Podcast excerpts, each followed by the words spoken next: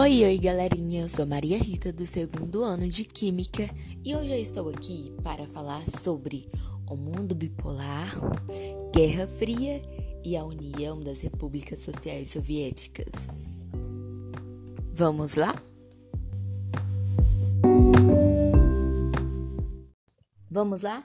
A Segunda Guerra Mundial foi o conflito mais sangrento da história, que ocorreu entre os anos de 1939 a 1945. Foram seis anos de guerra. A política expansionista e militarista do nazifascismo provocou um novo conflito mundial. Este conflito contou com a participação de diversos países.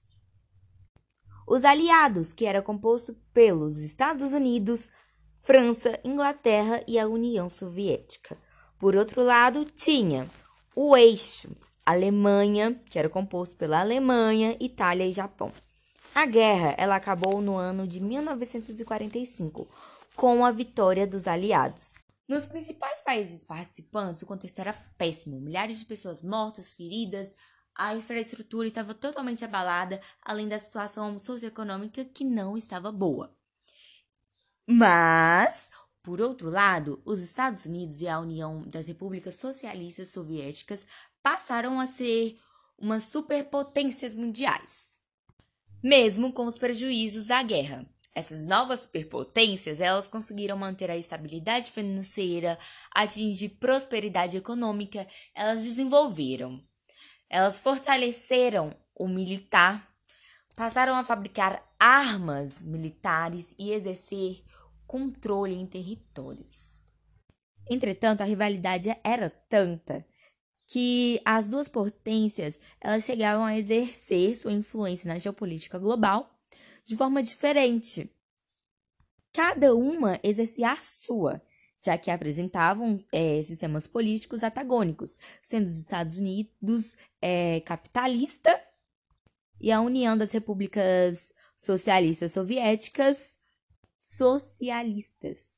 E foi assim que estabeleceu-se a geopolítica bipolar, interferindo diretamente na política de diversos países. A União Soviética ela passou a exercer influência no leste europeu, em Cuba e em algumas porções da África e da Ásia.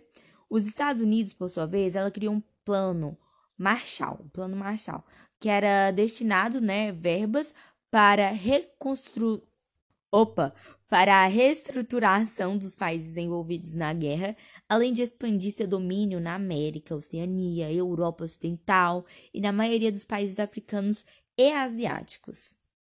Agora eu vou falar sobre alguns conflitos que foram influenciados pelo mundo bipolar. Temos a Guerra da Coreia, que aconteceu entre os anos de 1950 e 1953, que teve como grande influência a Segunda Guerra Mundial.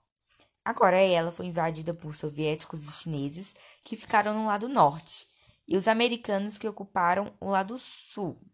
O limite era o paralelo 38. E após a guerra, os soviéticos eles alegaram que os estadunidenses eles é, alegaram que os estadunidenses eles tivessem ultrapassado o limite e invadiram o lado sul. Diante desta agressão, a ONU autorizou que o emprego de uma força internacional que seria capitaneada pelos Estados Unidos. Após alguns conflitos, os países firmaram um armistício.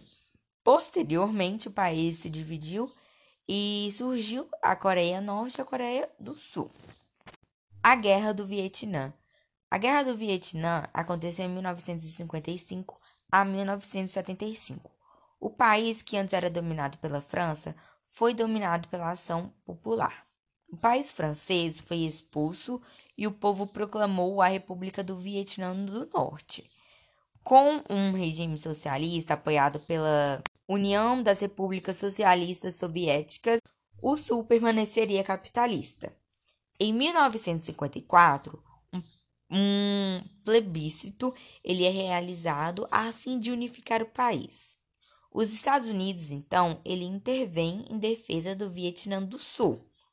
A Guerra do Vietnã durou 20 anos e os Estados Unidos eles foram derrotados. Cerca de 2 milhões de pessoas fugiram do país e incontáveis civis e militares foram mortos. A crise dos mísseis. Em 1962, Os soviéticos resolveram instalar uma base de mísseis em Cuba, que deu início à crise diplomática. Os mísseis instalados em Cuba não representavam séria ameaça aos americanos, mas prejudicavam a imagem do presidente John Kennedy. Com isso, o governo americano ameaçou os soviéticos de guerra, caso os mísseis soviéticos não fossem retirados. Duas semanas depois, os soviéticos retiraram os mísseis de Cuba e, em troca, os americanos retiraram os mísseis da Turquia. A Guerra do Afeganistão. A Guerra do Afeganistão, ela ocorreu entre os anos de 1979 a 1988.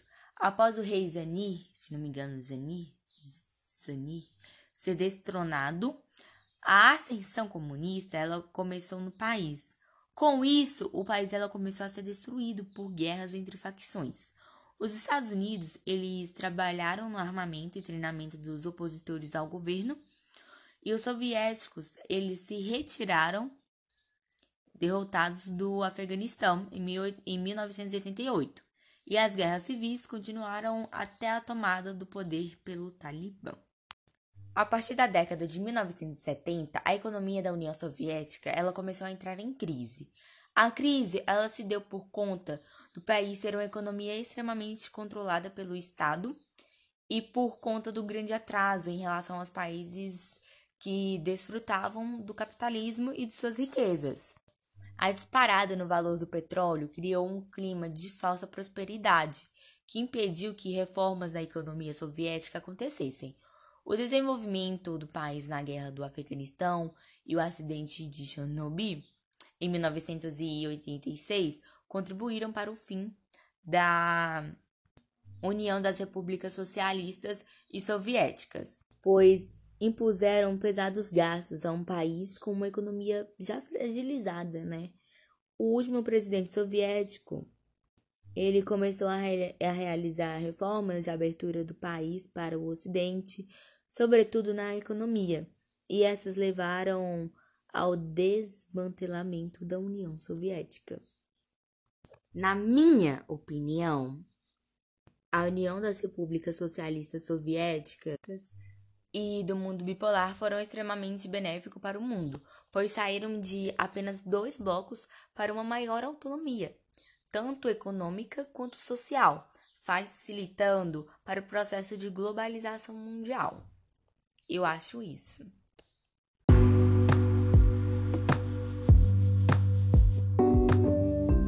E o podcast chegou ao fim. Até logo! Tchau!